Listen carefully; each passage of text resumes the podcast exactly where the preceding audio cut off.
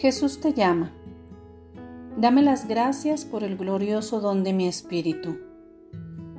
Al traerme el sacrificio de gratitud, sin importar tus sentimientos, mi espíritu podrá trabajar más libremente dentro de ti. Esto producirá tanta gratitud y libertad que tu vida se rebalsará de gratitud. Diariamente estoy derramando bendiciones sobre ti, pero a veces no te das cuenta de ello. Cuando tu mente está atascada en un enfoque negativo, no te es posible ver ni a mí ni mis dones. Por fe agradeceme por cualquier cosa que esté ocupando tu mente. Al hacerlo, estarás destruyendo el bloqueo y entonces podrás encontrarme.